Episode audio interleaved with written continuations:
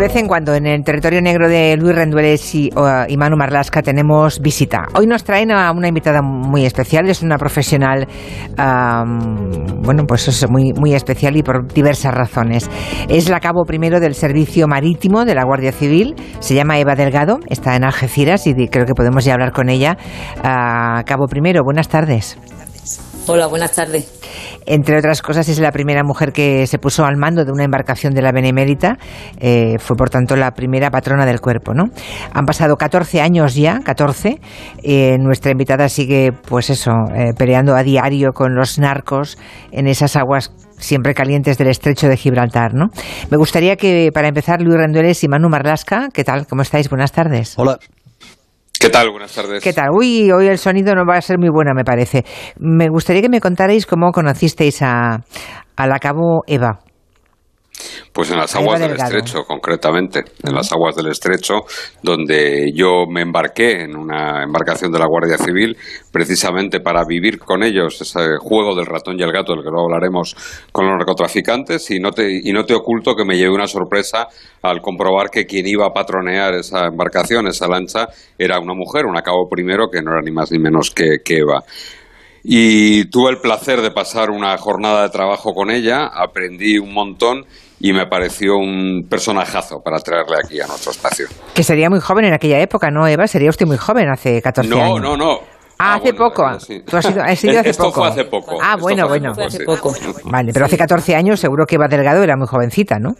hace 14 años fue cuando empecé en el Servicio Marítimo de Algeciras, en 2008. Ya. ¿Y cómo una criatura, una niña de un pueblo del interior de Cádiz, decide hacerse guardia civil? ¿Qué, ¿Cuáles fueron los referentes, Eva? Bueno, en principio los referentes fueron, pues, no tengo antecedentes en la Guardia Civil, familiares, quiero decir. Sí. Mi padre era camionero y me llamaba muchísimo la atención. Cuando iba con él por ahí, pues me llamaba muchísimo la atención luego a la Guardia Civil y, y, de muy pequeñita expuse las ganas de ser Guardia Civil. En aquella época no existían las mujeres en la Guardia Civil y, bueno, con 14 años, cuando yo tenía 14 años, ingresó la mujer en la Guardia Civil y a raíz de ahí, pues ya pues ya fue cuando ya sí que me empeciné en conseguir el objetivo de ser guardia civil y con 20 años, pues con 19 años ingresé en la academia. O sea que cinco años antes de que llegaras a, que llegara Eva Delgado a la academia, eh, ya habían empezado a, incorporarse las mujeres a la Guardia Civil. Pero con 19 años eh, llega a la academia de la Guardia Civil mm, y supongo que ya te habían abierto un poco el camino algunas mujeres anteriormente, ¿no, Eva? Sí, la mujer ingresa a la Guardia Civil en el año 88, yo ingreso en el 95, fue unos años ah.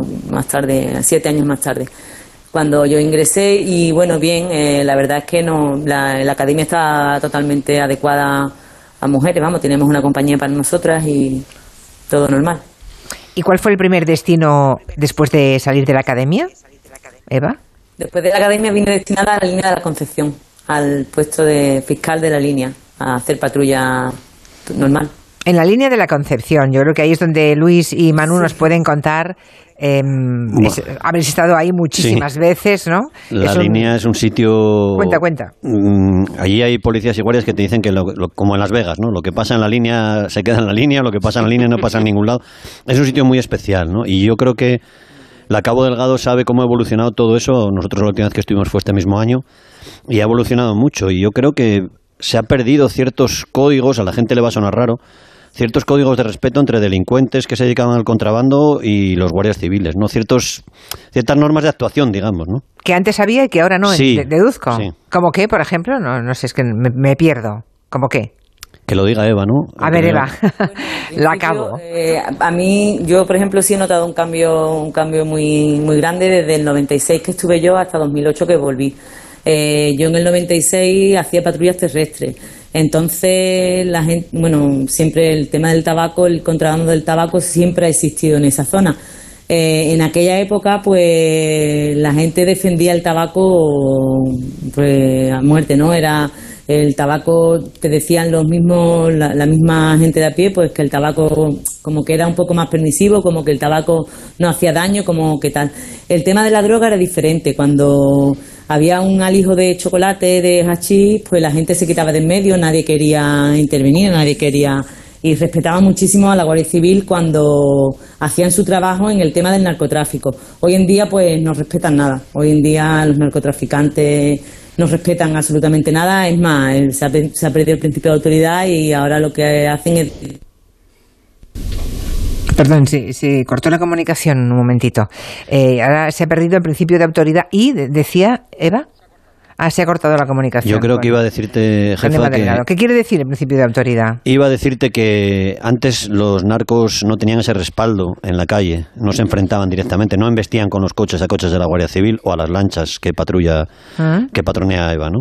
Y eso se ha ido cambiando. Hemos visto hace unos años un asalto a un hospital, ¿no? Para, para hacer fugar a un preso. Aquellas imágenes que dieron la vuelta a toda España, las vimos todos y nos quedamos perplejos de pensar que podían un grupo de delincuentes entrar de esa manera en las urgencias de un hospital para llevarse a un, a un herido que había sido ingresado allí. Sí, sí, un detenido herido. Bueno, antes, un, antes una colla, como llama la Guardia Civil o la policía, la gente que participa en una descarga de hachís, podían ser 30 personas, ¿no? Y no era fácil reclutarla. Ahora hay collas de 200 personas en la línea, ¿no? Entonces, eso ha ido cambiando el, paisaje y también la lucha contra el narcotráfico, claro. Mm, creo que hemos recuperado ya al cabo uh, primero Eva Delgado. Está ahí, ¿verdad, Eva? Sigue. Sí, sí, perdona, no sé en qué momento se ha cortado la conexión. Nos, nos contaba ahora Luis Rendueles lo que supone lo de esa pérdida del principio de autoridad, ¿no?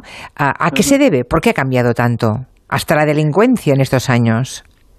Sí, bueno, yo creo que ellos se han organizado muchísimo mejor que hace unos años. Hace unos años las organizaciones, bueno, desde mi punto de vista, ¿no? Hace unos años las organizaciones eran pequeñas organizaciones y demás y ahora pues cuentan con, una, con un entrenamiento y unos medios pues que no está al alcance de ni la policía, ni la Guardia Civil, ni, los, ni las autoridades judiciales. Vamos, aquí se acumula el trabajo en en todos los campos y es muy difícil atraparlos, vaya. O sea que tienen medios más sofisticados y más evolucionados que la propia policía y Guardia Civil, me estás diciendo. Sí, sí, entre otras cosas el, presupuesto del, narco es ilimitado. Nosotros pues tenemos unos medios que son casi obsoletos y, no tiene nada que ver con lo que ellos llevan. ¿Y la nacionalidad de esos delincuentes que usted lleva años viendo pasar por delante de usted, o bueno, viendo pasar y deteniendo, obviamente, y metiendo en la cárcel, ¿no? ¿También ha cambiado esa nacionalidad? Bueno, el cambio de nacionalidad yo no lo he notado mucho. Para mí, la inmensa mayoría mm, son españoles o marroquíes. La verdad, por la cercanía de, de España, Marruecos y demás, pues la inmensa mayoría son españoles y marroquíes. Ya, creo que después del paso por la línea em, y con las dificultades que tiene ese lugar por lo que hemos contado, luego se fue a un pueblo pequeñito, ¿no? Un pueblo de 3.000 habitantes, un pueblo que podríamos considerar de la España vacía, ¿no? De la España profunda, sí. La España profunda, vacía, sí. Señora. Molina de Aragón, sí, en Molina de Aragón, en Guadalajara. Estuve casi cuatro años allí. Bueno, y fue allí donde se convierte en cabo, ¿no? Allí haciendo a cabo en el año 99. Sí y continúo un año más eh, al, frente del puesto y de ahí paso destinada a San Sebastián. Al cuartel de Inchaurrondo nada menos, ¿no? Al cuartel de Inchaurrondo. Primeramente fui a pasajes, al, al puesto fiscal de pasajes San Juan y después paso a la oficina de la comandancia de Inchaurrondo. En un momento eh, hay que recordar sobre todo los más jóvenes, ¿no? que han tenido ya la inmensa suerte de, que ETA esté fuera de la ecuación de sus vidas diarias, ¿no? pero en aquel momento en que, en que Eva Delgado entró en Rondo, ETA seguía matando. De hecho, usted asistió, ¿no? Alguno, bueno, asistió, que que en su época en San Sebastián eh, se seguían asesinando a personas públicas importantes. Sí, sí, así fue. Yo estuve de 2001 a 2005, era una época de tregua, de tregua, pacto, de más o menos, pero aún así sí que asesinaron a algún concejal, algún policía local, mientras estuve yo allí. Mm. Ya. ¿Y cómo lo recuerda? Porque era muy joven entonces, ¿no? Eh, bueno, lo recuerdo, el, mi paso por San Sebastián lo recuerdo con mucha, pues, con, no sé, yo estuve muy bien allí, era muy bien pero el tema de ETA pues sí que ha cambiado bastante. En aquella época aún seguían matando, hoy en día gracias a Dios pues parece que la cosa está mucho mejor. Y para un guardia civil seguro que no tiene nada que ver vivir ahora que vivir entonces, ¿no? en el País Vasco. ¿Y por, qué, ¿Y por qué decide hacerse patrón de embarcación? Porque de tierra bueno, dentro de las especialidades que tenía la Guardia Civil era la que más me la que más me llamaba la atención y la que más me gustaba. En mi paso por la línea en el año 96 ya existía el servicio marítimo aquí en Algeciras y la verdad es que era un servicio muy interesante y bueno, es lo que me, más me gustaba de, todas las especialidades que había. Y Entonces, pues eso, me, me intenté me, intenté preparar para ¿Mm? para eso, para patrón de servicio marítimo y al final pues lo conseguí. Al final, ¿fue muy complicado? ¿Fue muy duro o no? Bueno, no había no había mujeres en, la, en el, mm, de patrón en el servicio marítimo de la No había ni palabra, no, había ni palabra, era patrón, no, había, no existía ni la palabra. O sea, no se podía decir patrona siquiera, ¿no? Claro. Es que la patrona de la Guardia Civil la Virgen del Pilar, es otra. Ya, claro, claro, claro. Creo que Luis y Manu eh, me querían hablar de la experiencia internacional que tiene Eva Delgado, ¿no, Manu? Eh, ha, ido, ha pues estado en operaciones en muchos países, ¿no? Probablemente debe ser de los guardias civiles que yo conozco que tiene más experiencia internacional. Ha estado en, ahora lo contará ella, pero en prácticamente todos los países de África donde hay misión de la Guardia Civil ha estado en un país emergente enseñando de la nada, y creo que es una de las experiencias más bonitas por las que ha atravesado en Timor Oriental, y todavía eh, pretende seguir apuntándose a más destinos, a cuál más complicado, que nos cuente ella. O sea, además de Marruecos, Mauritania, Gambia, Senegal, ¿dónde más quiere ir, eh, Eva? Bueno, en eso son los que he estado, he estado también en Timor Oriental y alguna vez que otra he solicitado el Líbano y Somalia. En Timor Oriental. en Timor Oriental he un año. En Timor Oriental ha, ha pasado por encima. Ha pasado por encima de esto de Timor Oriental, pero en Timor Oriental ella estaba formando policías a los que primero lo que había que enseñar era a nadar. ¿Qué me dice? ¿Sí? Bueno, eh, allí eh, fue en el 2012, eh, Naciones Unidas tenía un programa allí de de formar a policía a, la Policía Nacional de Timor Oriental y aparte de formar policías pues estamos también un poco monitoreando lo que hacían y demás. Sí, sí, pero sí fue al principio en el servicio marítimo de la Policía Nacional de Timor Oriental, pues mm. había que enseñarles a nadar, había que enseñarles a, a todo, vamos, prácticamente. A nadar no está mal, o sea, y sigue, por lo que veo, con ganas de estar en misiones internacionales, ¿no? Bueno, eh, la última solicitada fue Somalia, que no, no, he, sido elegida, pero bueno, eh, seguiremos intentándolo. vale, o sea, eligen, pero ¿cómo se elige? ¿En función de...? En Bueno, en función de currículum, en función de... son muchos factores. Ya, me imagino, claro. Actualmente están en servicio marítimo de Algeciras, ¿no? O sea, lo que está haciendo es, mm, eh, es patrona, digamos, de las patrulleras de allí, ¿no? Manejar las embarcaciones de la Guardia Civil, sí, patronearlas. Que es una zona conflictiva, todo el mundo lo sabe, ¿no? Bueno, eh, es una zona que tiene muchísimo trabajo y tenemos muchísima demarcación y aquí tenemos de todo. En el servicio marítimo de Algeciras, pues ser una demarcación tan grande, pues tenemos contrabando de tabaco, narcotráfico, inmigración, tenemos pesca deportiva, pesca ilegal, eh, embarcaciones deportivas, patrimonio arqueológico, contaminación, Sí, caray, caray, o sea, es que no... Tenemos de todo. De todo, ¿eh? Porque lo de inmigración vale, lo de droga, tabaco, el tema de drogas vale, pero patrimonio arqueológico submarino, ¿eso qué quiere decir, Eva? Sí, pues son las embarcaciones, los barcos hundidos, los llamados cazatesoros y, y toda esa todo ese mundillo. ¿Qué pasa? ¿Que se concentran en esas en esa zona más que en otras de España? tenemos peces hundidos, bueno, tenemos peces hundidos y hay que, hay que saber dónde están localizados y demás y por tanto, sabiendo dónde están esos pecios, no sé, cualquiera no puede cogerse una, en fin, una, una bombona de oxígeno y, bajar, eso no se puede. A, cotillear. O sea, no, no, bueno, a más de uno habrán encontrado ustedes que habrán dicho que estaba cotilleando, seguro, ¿no? Bueno, en mi caso no, pero otros compañeros sí. Ya, o sea, hay gente que va ahí a, bueno, con su equipo a ver si puede llevarse alguna parte del tesoro. Deduzco. Mm, bueno, sí, más o menos, algo así, sí. Uy, no me quiere decir algo, ¿eh? Noto que me quiere decir algo, pero que no puede. Más o menos es así, no sé. Bueno, bueno. Sí, bueno, que yo no he tenido la experiencia de, yo no he tenido la experiencia de tener a nadie en ese campo, pero que sí que, hay. que sí que hay, claro. Vale, vale. Y lo que antes decía Manu Marlasca, eso de que de alguna manera, como eh, los delincuentes de la zona, ¿no? Los, los narcos tienen mejores coches, seguramente armas más sofisticadas que la propia policía o guardia civil españolas. Decía Manu que juegan un poco al gato y al ratón. ¿Eso qué quiere decir exactamente? Claro, ellos tienen mejores medios que nosotros en todos los campos, en embarcaciones, en todo, eh, en vehículos, todo. Eh, el decir que jugamos un poco al gato y al ratón es pues siempre intentar que tengan un fallo ellos. Siempre Mm, jugamos a que tengan un fallo, que tengan un fallo mecánico, que tengan, que tengan un fallo de, digamos, de, de organización y por eso es un poco el juego del gato y el ratón. Nosotros eh, estamos persiguiéndolo siempre hasta donde, donde podemos llegar. Porque una narcolancha, una narcolancha del estrecho puede llegar a 50 nudos, Eva, ¿no? ¿A, eh, cuánto, cuánto alcanzan las...? Ellos tienen ahora mismo embarcaciones que pueden alcanzar hasta casi los 60, Joder. 50 y muchos. ¿Y una patrullera de las tuyas, de la Guardia Civil? Depende de la patrullera, pero normalmente 50 nudos rozando. Uf. No, justito, vamos justito, vamos muy justito. Yo he asistido a persecuciones en donde eh, la patrulla de la Guardia Civil ha seguido a los narcos y es materialmente imposible si quieres preservar la vida de los guardias civiles o del narco.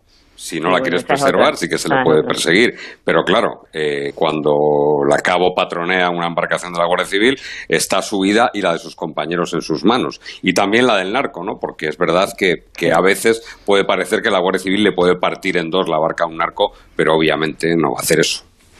Aunque, se, aunque se le pierda la pista, se le deja escapar entonces. No, no es que se le deje escapar, es que no... Mm, no se puede hacer otra cosa. No vas a matar, no vas a matar un mosquito a cañonazo, no puede... por el tema, más que nada por el tema, a mí por ejemplo, yo lo, lo hablo mucho con el tema del tabaco. Nosotros llevamos embarcaciones de un, de un porte que no tiene nada que ver con las que usan ellos para el tabaco. Ellos para el tabaco usan embarcaciones de 3 o 4 metros, nosotros las que llevamos son de 20. No le vas a pasar por encima por una por cometer una infracción administrativa. Ya, claro, claro, claro. Entiendo, entiendo. Bueno, yo estoy acordándome de, de, fragmentos, pasajes de la película de mi amigo Daniel Monzón, de, del niño. No sé si la vio la... Sí, sí, claro. Sí, ¿no?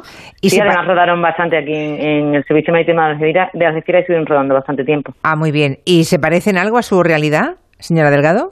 Sí, se parece bastante. No es no es tan bonito como lo pintan en la película, pero sí que se parece bastante. No es tan bonito. No, yo creo que no es ni tan fácil ni tan bonito como lo pintan en la película. Hombre, no es tan bonito, sobre todo, sobre todo el protagonista que tenía los ojos azules en la, en la película y en la realidad era un calvo bastante gordo.